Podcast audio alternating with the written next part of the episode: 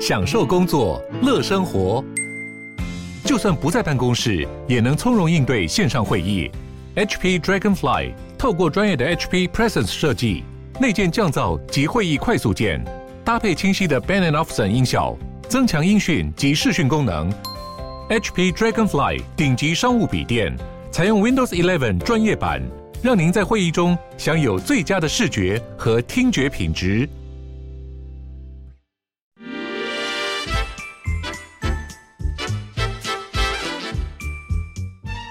健康的身体，才有健康的生活。名医安扣专业医师线上听诊，让你与健康零距离。大家好，这边是九八新闻台，欢迎收听每周一到每周五早上十一点播出的《名医安扣》节目，我是主持人米娜。我们今天的《名医安扣》节目一样在 YouTube 同步有直播，欢迎听众朋友们在 News 九八的 YouTube 频道可以询问就是相关的问题。我们今天在半点过后一样也会接听大家的 call in 电话，都欢迎可以打电话进来。我们先预告一下 call in 的专线哦，是零二八三六九三三九八。八三六九三三九八，我们今天邀请到的是来自万方医院的眼科主任吴建良医师，吴医师好。海，明娜好，各位听众午安。是医师，就是今天要来跟我们讨论的主题是，嗯，眼睛竟然也有富贵病，红彩炎。嗯、虹彩炎是一个很少听到的的名对，大家可能比较常听到什么角膜炎、结膜炎哈，比较少听到这个红彩炎的部分。那虹彩炎其实我们就要先讲一下这个眼睛的一个解剖哈，是，就是我们要看一下眼睛的图哈，我们给大家看一个眼睛的图，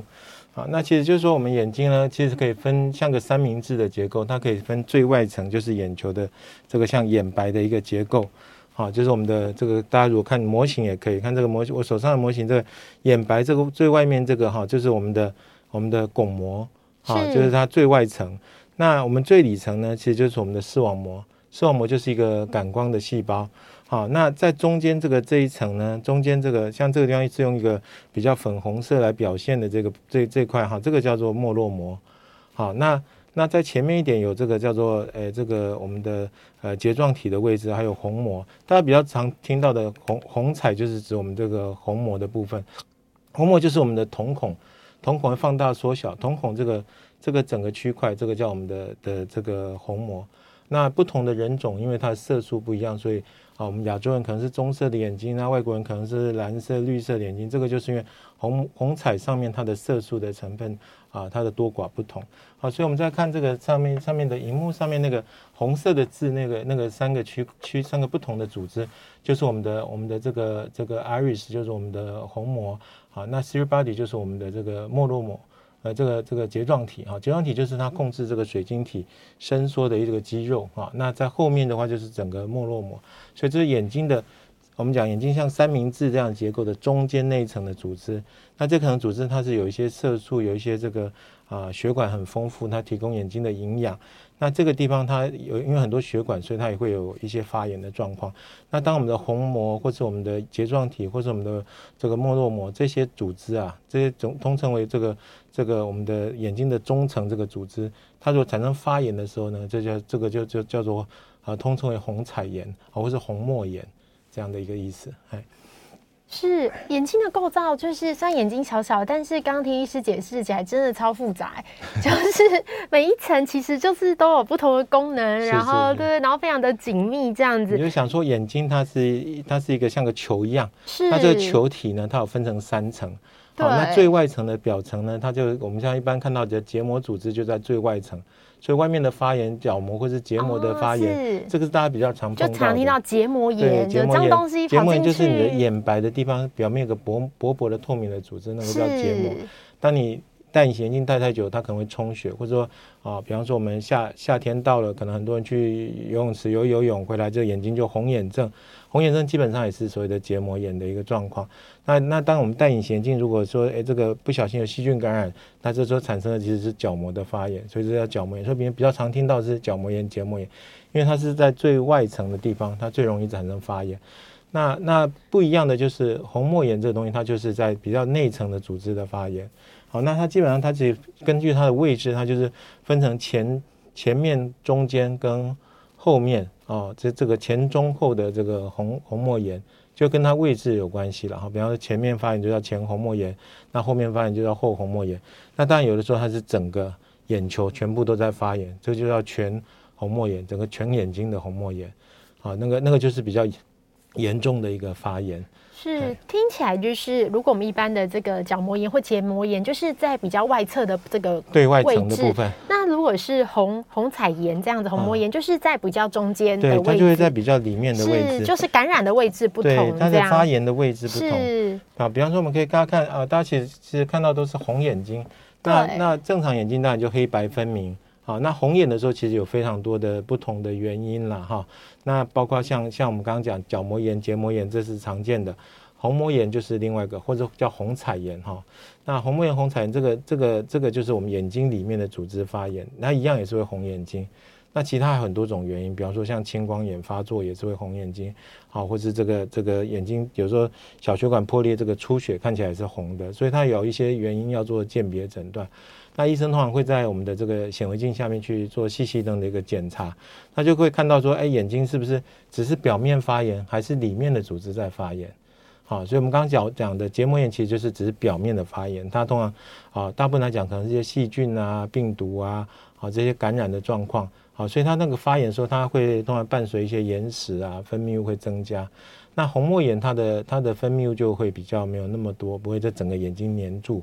好，它主要还是以视力有没有模糊。好，通常虹膜炎会造成视力的模糊。那它因为因为有时候合并眼压高，所以它会有些怕光，好，视力减退的一个现象。好，那这个就是一个呃，就是眼睛发炎的一个状的图片。那么大家可以看到说，好，在两边分开来，一边就是比较呃就没有发炎的眼睛跟眼睛红的状况。但这个红就需要医生再进一步去看说，哎，这到底是表面的发炎还是里面的发炎？如果表面发炎就只是一个结膜炎，那如果里面发炎，这个叫红红彩炎或是虹膜炎，这样是呃，就是眼睛如果发红啊，或是我们有时候产生眼睛不舒服，其实就是一个症状。对对，它只是症状，症状呢发生的原因就要请医师再去检查，说是外面的这些感染而已，还是说是里面？所以听起来的话，就是。如果是里面发炎的这种情况的话，它会比较好发在什么样的族群？其实红膜炎大概就是一个呃，容易在青壮年，也就是说，大概你从十几二十岁到这个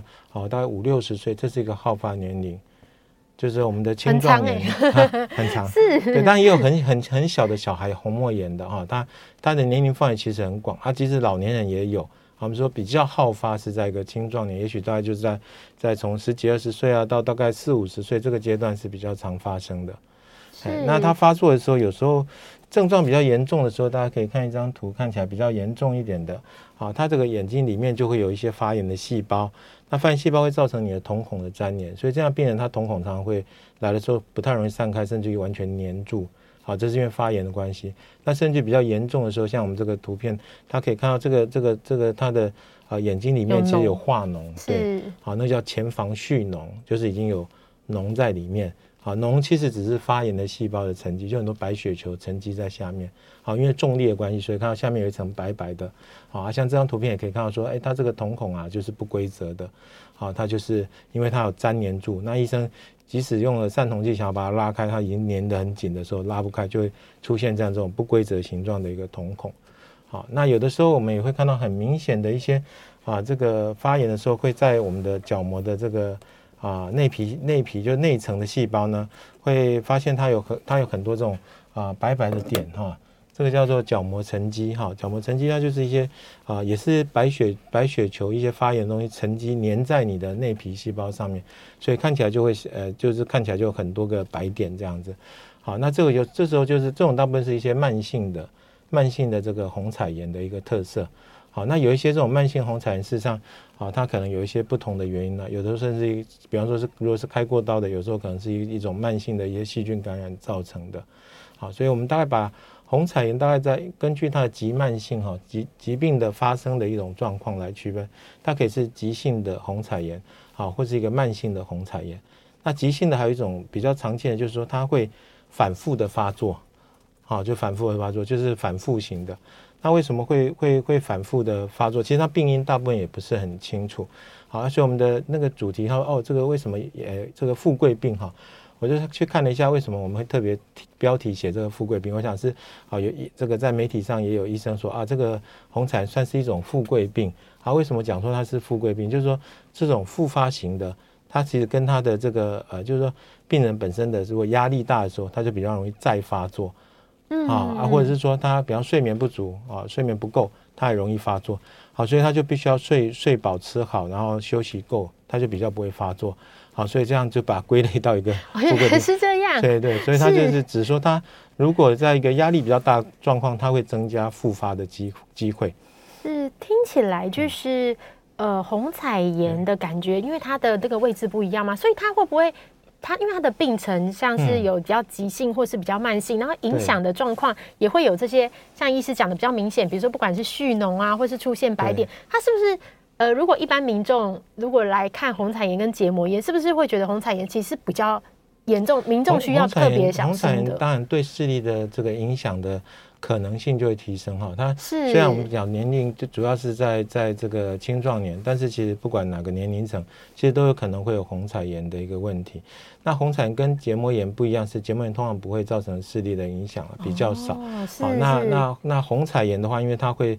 伤到你，它里面眼睛里面的组织发炎，它就可能后续会产生很多问题，包括青光眼，包括白内障啊，包括这个这个呃，它可能有黄斑部的水肿，甚至视网膜剥离，它都可能有这些合并症。所以它在在失明的人口里面呢，若以美国的统计的话，它大概我们失明的人里面，它红彩炎造成的，若是红彩炎造成失明的比例，大概在十到十五 percent，所以其实也是不少。好，所以它是一个可能造成失明的疾病。好，所以这个结膜炎就不一样了。好，结膜炎一般来讲，它就是只是表面的发炎，然后比方说，可能大家最常见啊，隐形眼镜忘记了带着睡觉，隔天起来就是红啊，或者去游泳池就红眼症啊，这都是很常见的。那通常它就是一一个急性的发作，然后休息休息就好。好，但是红彩炎就不一定，特别有些慢性的或者这种反复发作的，它有时候后后后续会产生一些青光眼，那甚至造成失明的问题。是。就是如果我们今天，因为其实我们很常在就是生活的过程中，眼睛有时候会不舒服啊，有一些红肿这样子。那通常大家不会去想到这么多，可能就会觉得说啊，我可能是结膜炎或细菌或沾到什么这样。可是今天听医师讲，其实红红彩炎是一个我们真的非常需要小心的疾病，因为它好发的这个年龄非常的长，就是在青壮年时间都有可能发作。那发作之后，它是会影响到视力的，会因为它的就是严重的程度影响到视力，甚至造成就是失明这样子。对，对，对，所以感觉这个很蛮容易被被忽略，就是对对对，是一般不会。其实我们这个考考这个啊，比方说每年要收住院医师啊，那其实在考这个住院医师要要要要收住院医师的时候，你要有个笔试啊，笔试很常出的题目啊，就是说红眼症的一个鉴别诊断。好，也就是刚刚讲说，哎，红眼症不是只有结膜炎、角膜炎啊，它有可能是像虹膜炎这种比较严重的疾病。那眼科医师的工作就是要把。可能会造成视力损伤的疾病，把它鉴别诊断出来，然后给他适当的治疗。好，那除了刚刚讲说他除，因为两个看起来都是眼睛红嘛，那虹膜炎其实它除了眼睛的视力容易模糊以外，它它有时候它也因为看它的位置了，它有时候比较容易产生一些像飞蚊症合并的状况。好，就是视力减退，然后加上飞蚊症，然后它除了红以外，它也可能会有疼痛，因为眼睛有时候眼压高会胀痛。然后会有怕光的问题，这个大概跟我们这个一般的结膜炎是比较不一样的。哦，如果说今天大家在日常生活上突然有遇到像视力减退，或是突然飞蚊症，比如说本来都没有，突然出现一些比较如果你眼睛不但是红，又出现很多飞蚊，那这个就是有问题，就要特别小心，可能是一个虹膜炎的一个产生。哦，是。那这边也想问问医师，就是像红彩炎也有可能是就是僵直性脊椎炎的并发症之一吗？对对对，是没有错。这个这个红，呃，我们刚刚讲那个红膜炎、红彩炎，这个是主要它它这个有分，刚刚我们讲有急性有慢性。那像急性的这种红彩炎啊，这个最常最常合并的一种问题就是僵直性脊椎炎。那我们通常给病人抽一个抽血验那个我们叫 HLA 哈，就人类白血球抗原这个东西。好，它有个特别的抗原叫 B 二十七哈，就 HLA B 二十七。那这个抗原大概就是说它它有这个抗原，就等于有这个体质的人呐、啊。它就容易会同时有僵直性脊椎炎，那它也会有这个眼睛的红彩炎的一个发作。好，那这个发作通常也是会反复的发作。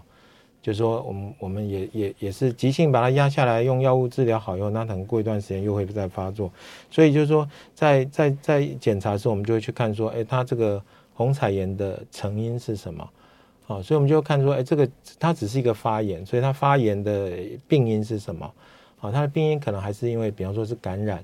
好，那感染的话，我们可能是像呃，我们刚刚讲那个僵直性鼻炎，就算是一个非感染性的，是一个免疫系统对，它是免疫系统相关的。其实也不是只有这个僵直性脊椎炎，还包包包括像对干燥症或者像那个 SLE，像这个呃这个红斑性狼疮，或者说有一些这个类风湿性关节炎。这些免疫系统有问题的人，他也比较容易会有产生这个红彩炎的机会了。好，那除了这个非感染性的这些这个这个呃免疫系统这个问题之外呢，另外一个就是说，像刚刚讲说，哎，可能是感染。那感染有有什么可能呢？比方说它是细菌的感染，啊，细菌感染它也有可能是急性或是慢性的一个红彩炎。好像我们像我自己有碰到过，哎，这个病人可能在在开完白内障以后，哦，他就。就长达半年，或是甚至一年以上，他这个眼睛的红彩炎一直都没有好，好，那可能在外面看了一些医生以后，哎，也没有恢复，好，那后来我们就是判断它是一个细菌的感染，给它打了抗生素，它就好了。哦，好，所以所以就是说，哎，这个慢性的红彩炎，它有可能是因为细菌的感染，那当然也有可能是病毒啦，或者像这个。这个诶，这个霉菌的感染也有可能。那病毒的话，它比较常见，可能像巨细胞病毒或者这种疱疹的病毒哈。那当然像像艾滋病毒这个都这些病毒的感染也会造成红彩炎。那即使像我们现在最最夯的 COVID-19，它也有一些病人也会表现出像类似一些这个虹彩炎的一个状况，就是它它病毒也可能造成眼睛的一个发炎的状况。是。那比较少见的，当然还有这种像像这个呃。特别的一些病原啊，不是细菌，也不是病毒啊，也不是霉菌，啊，那有一些像这种呃，这个这个寄生虫的感染也有。哦，是是是。我们之前曾经收一个病人，是那个从柏流转过来的九岁的小女生，好，她在当地看啊，就是也不知道她为什么红彩炎，好，然后我们就来看来看以后给她抽血，然后验验验到她有这个这个狗的蛔虫的那个抗体，所以她是蛔虫。好，就问一下小朋友说，哎，他家里面果然有养狗，他常常跟狗在一起玩。他就是狗狗的这个这个蛔虫啊，跑到人身上，它会会移行到这个眼睛里面，那就会产生一些肉芽肿的组织跟眼睛慢性的发炎。狗的蛔虫跑到眼睛里面，对，它就是 蛔虫跑进去哦。对，它其实它是透过你，比方说可能是跟一些一些狗的这种粪便啊，它里面就会有，是是是，那你去接触啊，可能不小心就吃进去啦。它进去里面，它一样，它会那个虫的卵啊。它就会孵出孵化出这个这个这个蛔虫在身体里。对，那这个虫呢，就它会爬，它会跑跑跑，就跑到很常跑到眼睛去。好，那当然在台湾就很少见了，就是说这样的状况。也跟就是对，所以就有一些有，些特别的这种这种诶、欸，不单不单纯只是像一般的我们看常看到一些细菌啊，或者一些一些常见的病原，有时候是比较罕见的，特别是我们从啊从国外这种转过来的，有时候他想说他有有一些特别的状况。是，那另外当然除了这种免疫系统这些其他，还有一种比较有趣的是哈，它的原因是这个叫我们叫假面症候群，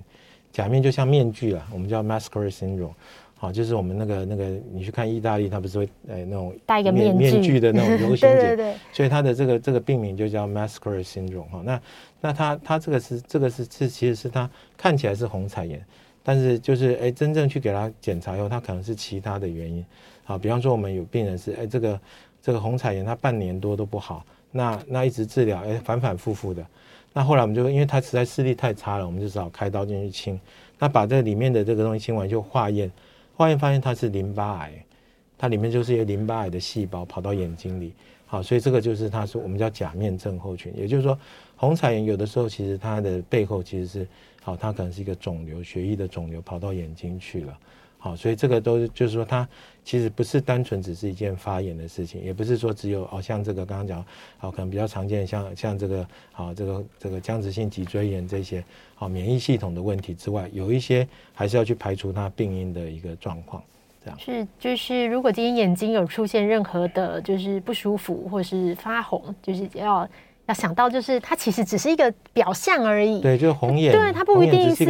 什么。一个针或一个。对，它不是一个病，它就是一个症状。对，不要自己随便去买一些让眼睛红消掉、退红的，那个很好 消。那个日本的这种是是很多的药水，凉凉的 点下去，那个我们叫做眼睛的立可白。为什么叫眼睛的立可白？因为它点下去啊，马上黑白分明。是为什么？因为那药水里面它就加了一些这个叫血管收缩剂，啊、所以是很有效了。它一点以后，你马上就白，就就眼睛看起来就不红了。但是它会会忽让你忽略掉你是背后可能有一些发炎啊，或者是感染啊，或者是其他的一些啊病状哈，那可能就错失你治疗的一个机会这样。哦，所以确实有可能我们用点这样子的药水，然后它会让症状暂时消失，对对对对，可是其实你的病因还在。对，比方说，我们最常看到就是点那个药水让眼睛变变不红，结果他点一点以后，真正到越来点点不好才来看，就发现他已经角膜已经溃疡，就他已经细菌感染。可是他这个眼睛刚开始红，其实是跟跟这个这个这个病人说啊，你眼睛有问题要去看医生。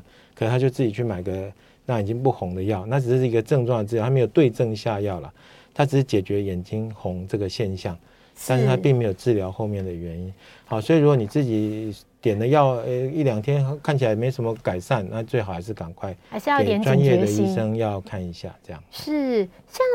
这个虹膜炎的这个治疗方式，刚刚医师提到很多，嗯、就是也有提到，就像开刀或是用药，嗯，都有可能，对不对？基本上大部分还是用先，它是以药物为主了哈。那最常用的药当然就是类固醇，好，那类固醇在眼科来讲最常用的是那种点的药水，好，就是药水，因为它副作用比较小，好，那再来可能是有吃的。那有的时候那个红红膜炎比较厉害，我们可能会红彩炎比较厉害的时候，我们还会打针，好，就是打这个消炎的类固醇的针剂，好，那甚至现在有比较新的药是打到这个眼球内的，就是它是一种这种缓慢释出药物的一种一种呃一个一个小的装置啦，就是它打进去，它那一个像个小塞子，它慢慢释放，所以它打进去，它就可以让让这个眼睛这个消炎的时间可以拉长。大概是这个样子。好的，嗯、那我们这边先休息一下，等下在广告过后要接听大家的 call in，也可以在 YouTube 上面留言，欢迎询问眼科相关的问题，吴建良医师将会为大家解答。我们 call in 的电话是零二八三六九三三九八零二八三六九三三九八。欢迎回到九八新闻台名医 Uncle 节目，我是主持人米娜。我们今天在聊的主题是眼睛竟然也有富贵病。虹彩炎，一个比较少听到的这个疾病，这样子其实是常常发生的。我们今天邀请到的是万方医院的眼科主任吴建良医师，吴医师好。哎，你好，你好。医师刚刚跟我们讲了很多，就是是就是关于红彩炎这个疾病。就是它其实要非常的小心，因为我们就是是很常发生的，但是我们大部分只想到就是比如说结膜炎啊、角膜炎，然后反而很忽略了。所以如果任何眼睛有不舒服的地方，记得都要看医师哦，要找出真正的原因才能对。然后刚刚医师有讲到一个就是。女生听你听了听了都会吓一跳，就是那个退红的眼药水，是不要滥用。对，不要滥用。就是如果你点了一两天都没有好，嗯、然后越来越严重的话，就是要赶快看医师。其他的问题，因为可能你的眼睛是想跟你说话。对对对。他说就是你赶快去看医生，你生病了这样子。对，对，不要忽略这些初期的症状哦。我们这边看到就是 YouTube 频道已经有蛮多听众朋友留言关于眼科相关的问题，我们这边就来回答，然后也。欢迎大家可以 call in，我们的电话是零二八三六九三三九八。这边有一位就是听众询问到说，就是有的时候醒过来之后，结膜下会出血，就眼睛红红的，嗯、那几天后就不见了，然后平常就是也没都很正常这样。那这个是可以预防的吗？还是说有什么原因呢？这样？它这个就是我们讲结膜下出血，我们刚刚其实讲到红眼红眼症哈，红眼症就眼睛红的其中一个鉴别诊断就是结膜下出血了。好，就我们刚刚讲，哎，眼睛红可能是结膜炎啊，可能是角膜炎啊，可能是刚刚讲的虹彩炎啊。那当然，它也有可能只是血管爆掉出血。那血管爆掉出血的原因，哈，就是通常是指这个，因为血管比较，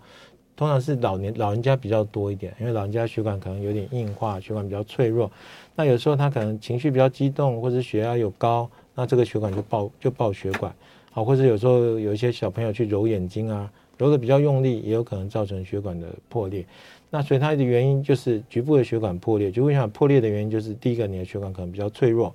第二个就是说它你有让它这个压力增加的状况，所以它会爆掉。好，不管你是因为本身的血压高，或是因为你外力去揉揉这个眼睛，或是你搬重物，有人重训啊，啊，举重用力，那用力的时候，这个压力也会比较高，所以它有可能会因为这样爆血管。好，那但是还有，如果它是只是表面的血管爆掉，其实呃，它自然就大概在一周左右哈，一两周它自己就会吸收掉。好，通常不会不会有什么视力的影响。但如果你的血管爆的时候，同时视力也有也有下降，哦，那这就要赶快看医生。好，它有可能不是只有表面的出血，也许有内部的出血。好，另外就是说，诶，要注意看是不是有一些外伤的问题啦。有的人他可能受伤自己不知道哈，那眼睛红，还是要医生看一下，说到底有没有啊潜藏的一些外伤的状况。这样是，如果都没有好的话，还是要看医师哦。嗯嗯、那我们现在来接 call in，林先生你好。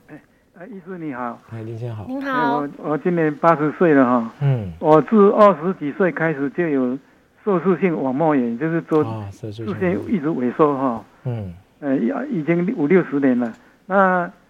期间也吃不少的那个叶黄素还有保养品，嗯，这些对眼睛有用吗？因为吃那么久，越吃眼睛也看不见，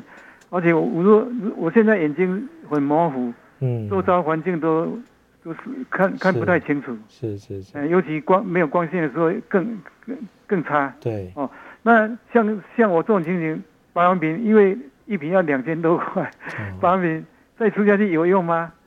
哦，如果有帮助，或是将来的科技能够能够以我们的眼睛，保留一些保留一些眼睛的营养也可以。是。那请问一下，我现在是不是需要再吃叶黄素？是。那那新的科技什么时候可以出来？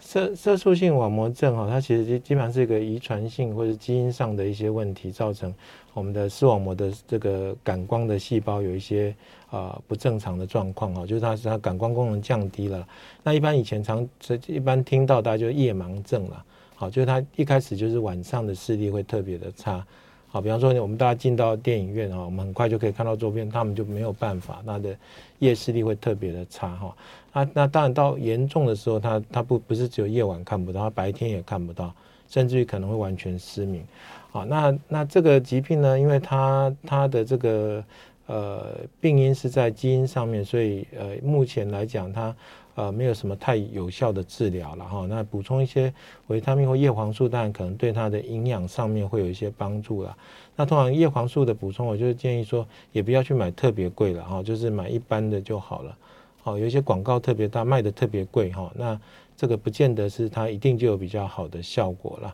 好，那那至于说有没有未来一些治疗哈，这个这个这个部分其实呃，大家都有一些新的发展，但是说。目前能够用的大概只有所谓的呃人人工电子眼，好，人工电子眼那个在长庚医院他们之前有有做了一些一些病人，但是现在啊、呃、可能是这个临床的效效果，它还目前这目前来讲，它还不是说像像科幻片一样装上去以后就都看得到，它要训练啊各方面，所以目前的效果还不是到那么的好，而且。用用途上面也是真正都完全看不到的人才会去接受这样的治疗，好，当然这个是未来可能的治疗方案，就是我们用电子眼，就像你的小朋友有有问题用电电子耳电子耳是一样的，但电子眼相对比电子耳复杂很多，好，因为它它这个你看我们眼睛要看到。哦，这个这个七彩的世界哈，其实它的它的这感光细胞的这个结构啊，跟我们耳朵的结构相对是复杂很多，所以呃，要到像我们像科幻片一样，比方戴个眼镜就可以看到，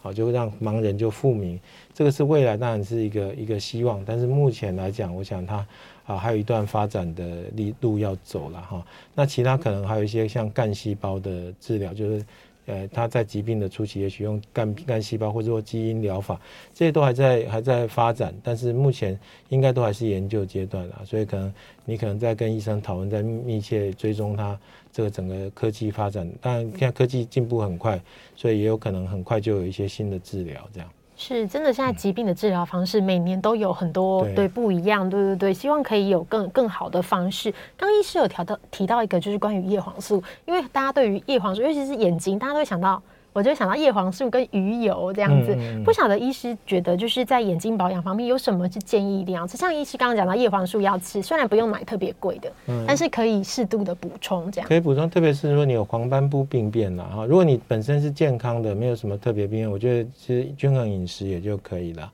啊，就多吃一点蔬菜啊，像什么菠菜、花椰菜、绿色的蔬菜。好说像玉米啊这些哦，它玉米黄素这些它就是本身它就是就是有有这个含很多的叶黄素，你就从这个食物中间去摄取就可以。也不一定要去吃药了哈，是啊，当然就是说，如果你也不喜欢吃青菜，然后你又有一些黄斑部的问题或者高度近视，那你可以吃一点叶黄素去去补充它的营养。好，那叶黄素之所以对眼睛重要，是我们眼睛大家都知道，眼睛中间这个叫黄斑部，对，视网膜的中央的地方叫黄斑部。黄斑部就是我们看东西视线最重要的地方，你要看清楚颜色，看清楚这些数字。你看，比方你看一个手机，你要看清楚手机，你用的就是黄斑部的视力。好，那黄斑部为什么叫叫做黄斑部？为什么个黄字？那个黄就是说，我们最早在在这个解剖学的时候，这个眼睛在在做解剖，看到说，哎，这眼睛这个区块啊，它看起来有点黄色。好，它的原因是因为它本身就富含很多的叶黄素。那叶黄素在那个位置，在这个地方存在的目的呢，就是因为这个这个眼睛黄斑部要要处理很多视觉讯号嘛，所以它用很多能量，所以它需要一些这个让眼睛能够这个保持。啊，不要不要损伤哈，就是有所谓的抗氧化功能的东西。那叶黄素就是在眼睛里面就是一个抗氧化剂，啊，抗氧化、抗衰老的东西。好，所以它就是一个一个天然的抗氧化剂。所以啊，补充它主要是说，因为它在解剖上它就是有富含这个东西，它就是有这个存在的必要性。对对对。那当然研究上面主要还是针对说，已经有一些病变的人吃了以后有补充跟没补充。有补充的人，他疾病恶化的程度可能会比较少一点，好，但是它并不是仙丹呐，所以不要不要相相信有一些广告很夸大的说，哦，吃了以后什么所有的病都没了，干眼症啦，什么呃飞蚊症啦，什么通通都没有了，好，那如果有真的有那么好的药，我们当然会很乐意推荐给大家，或甚至医生就去卖药就好，所以这个是这是就是不不不要听一些夸大的了哈，我们我称为我病人。有有那个一一个月花两三万在买叶黄素的，就是那种直销的哦，他一次要买一个月不知道吃呃一次好像一天要吃六颗还是八颗，然后每每个月都要买好几罐药，又卖的特别贵，好，那那这个就不是很恰当了哈，就是说，呃，就是说，呃，大家原则上你从食物摄取，然后如果不行，那我们就是补充一些，好，你可以买一些比较牌子比较大一点，然后。来路比就是至少它别至少可以在，比如说像是药妆店，呃，要就是有药师有药师在的地方，然后药局不要买特别贵的，对，不需要去买到就是比如说呃特别什么外面特别买不到啊什么，其实反而危险，就是还是要找就是合格的。对啊，然后基本上它当然要符合国家的这个有一些认证的部分，然后因为有一些药它其实可能没有没有太太好的一个一个认证，好像之前的新闻也有过说有。比较比较小的厂商，他可能用一些这个过期的原料，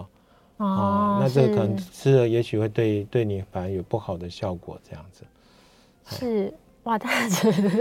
听，可是听起来叶黄素还是其实对对眼睛真的蛮重要的。其实你你也不要夸大它的效果，它基本上就是类似维他命的效果，你就把它当做我们眼睛所需要的一种维他命。啊，你如果觉得哎，你这个眼睛用眼过度，或者你有一些眼睛的这个疾病。好，但最最终还是要先看医生了哈。啊，如果说有一些是早期的一些黄斑部病变的病人，那我们会建议他可以补充叶黄素。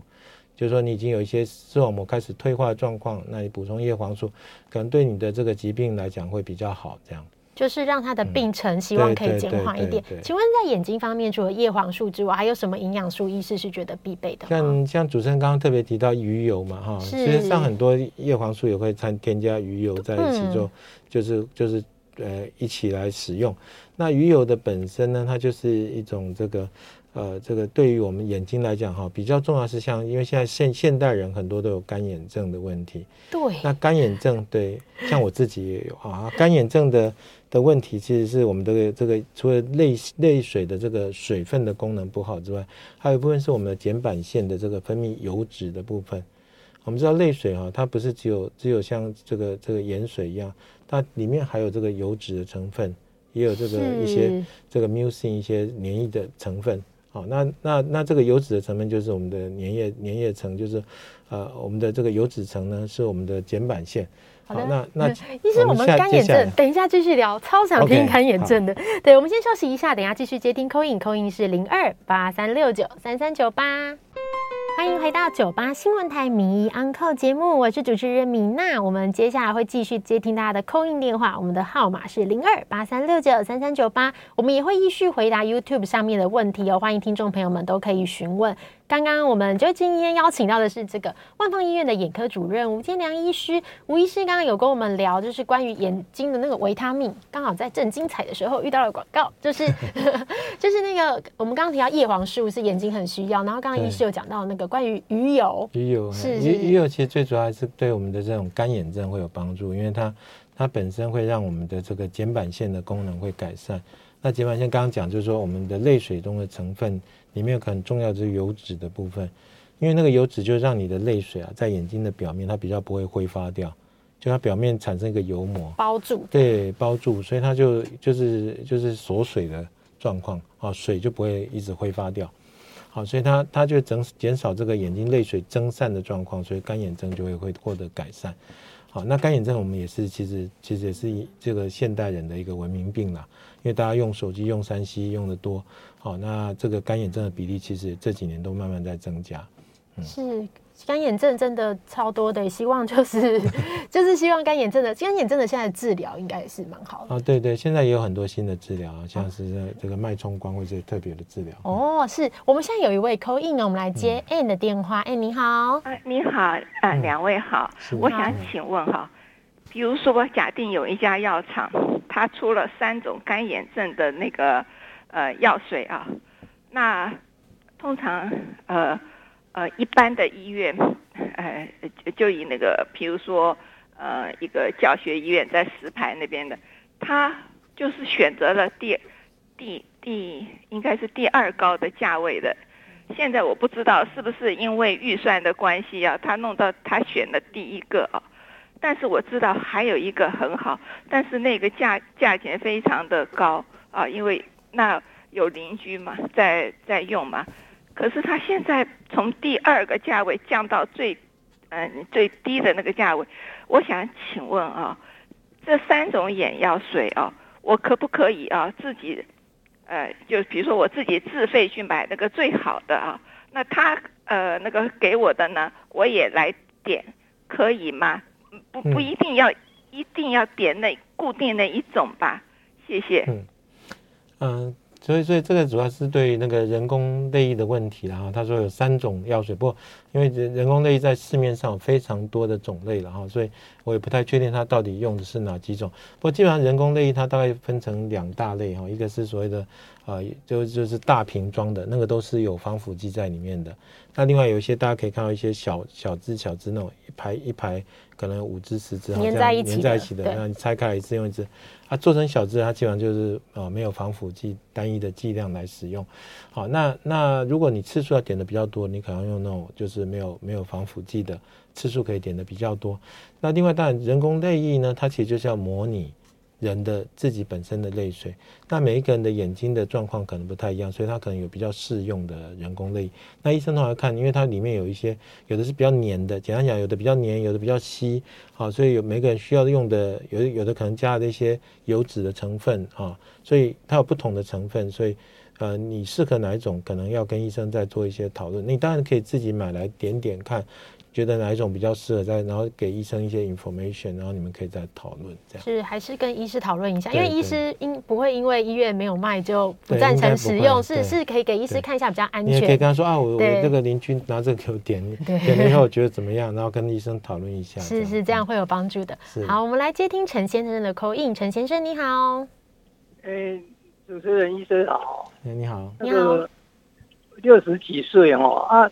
眼睛都一直。干涩，然后眼的比较舒服，嗯、过几天又来了连续这样子，嗯，这是不是退化？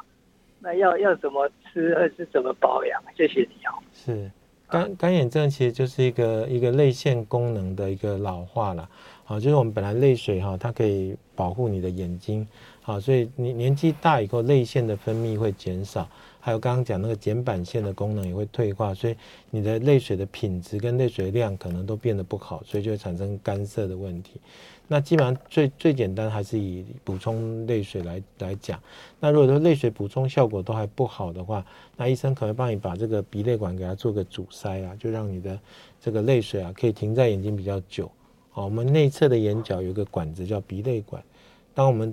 泪水多的时候，多余的泪水会流到鼻子去，就是我们哭得很厉害的时候，是不是会流一点鼻水下来？哦，就，把它对那个你会流到鼻水，不是它就把多的排掉了，所以那个那你把它塞住以后，那你就比较你就比较不会流掉嘛，所以你眼睛保湿的状况会比较好。好，所以有一些其他的处理可以再跟医生讨论。就如果你用人工泪液还是点了，就还是是不好。那它有一些其他的治疗，还有甚至现在有一些比较新的一些治疗，啊，不像是一些眼睛的脉冲光的治疗，这个都是一些可以治疗干眼症的一些新的疗法。这样是治疗的方式真的都一直都在进步。刚刚有一直聊到，所以可以跟医师讨论看看。我们今天来回答就是 YouTube 的留言哦，这边有就是听众提到说，就是因为高度近视所产生的新生血管，然后会影响到就是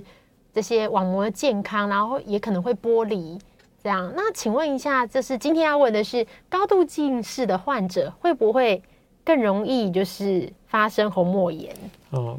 这个虹虹膜炎的发生机会哈也不算太高，就是大一年哈每一万个人大概两个到五个哈。几率不是很高，那那那，但是但是我们高度近视哦，它容易会有像刚刚讲的哦，这个这个呃，观众他听众他特别写到哈，可能视网膜剥离啊，或者是莫诺膜可能一些问题，什么莫诺膜新生血管、缓慢部病变这些哈，那甚至他白内障、青光眼这个也会比较高，但是在红红彩眼的部分，这个倒不会说特别，因为你是近视哈，因为眼轴拉长而产生你比较有机会红彩炎，这倒不会。是。没有听众说我们两位的发色很搭，是 是是，金色比较漂亮。没有没有，我们是是一个团体。荧幕上面看起来这边，嗯，都好看，金色加银色。我们这边有听众，我我我今天有好多眼睛的问题哦，这样。我们今天哦这边还有问到，就是说，呃哦好，关于化妆，就女生戴假睫毛啊，或是。就是会对眼睛有不舒服吗？可是假睫毛是在眼睛的外面。假睫毛那个也它就是粘上去的了哈。那有一些我们比较常碰到，在门诊常碰到的是是去种种睫毛。它种睫毛它是其实种睫毛就是把那个人工的睫毛粘在粘在本来的睫毛。其实这你应该是专家哈。那那去粘的时候，我们还是碰到有一些在粘的时候那个胶啊跑进去跑进去啊，或者是胶本身对它有过敏，整个眼睛肿起来的。哦，那就是对那个胶过敏的，所以这个可能还是要注意。好，那还有胶不要跑到眼睛里面去，然后造成异物，会造成角膜的受损。是，这边还有一个是关于飞蚊症，嗯，就是飞蚊症的，就是好像很多人为了飞蚊症而困扰，这样有没有什么就是？突破性，或是这近几年有没有比较好的治疗方式呢？嗯、飞蚊症其实哈，大家有飞蚊症的时候，第一件事情应该是先做一个完整的眼睛检查，最主要是散瞳啊，看你的视网膜啊有没有一些一些一些病变，好，就是说有没有视网膜破洞啊，或者已经有视网膜剥离。好，飞蚊症主要担心的是它是是不是一个不好的飞蚊症，好，就是说背后隐藏的是视网膜的病变。啊、如果不是的话，它可能就是一个退化性的。啊，就是玻璃体里面有一些杂质，啊，就是我们眼球里面这个空腔里面产这个叫玻璃体，它里面有产生一些杂质在那边飘来飘去的。那那这个杂质要怎么处理啊？一般大部分是会等等它会不会自己这个比较不干扰你，啊，可以观察一阵子。啊，如果观察一阵子还是你觉得还是很痛痛苦很困扰，一定要去掉。现在当然有一些医生用镭射去打了，把它打碎，但是它基本上不太容易打到你觉得完全不见。啊，比方说一颗比较大的飞蚊，它打了又散掉，有可能哦变成三五只小的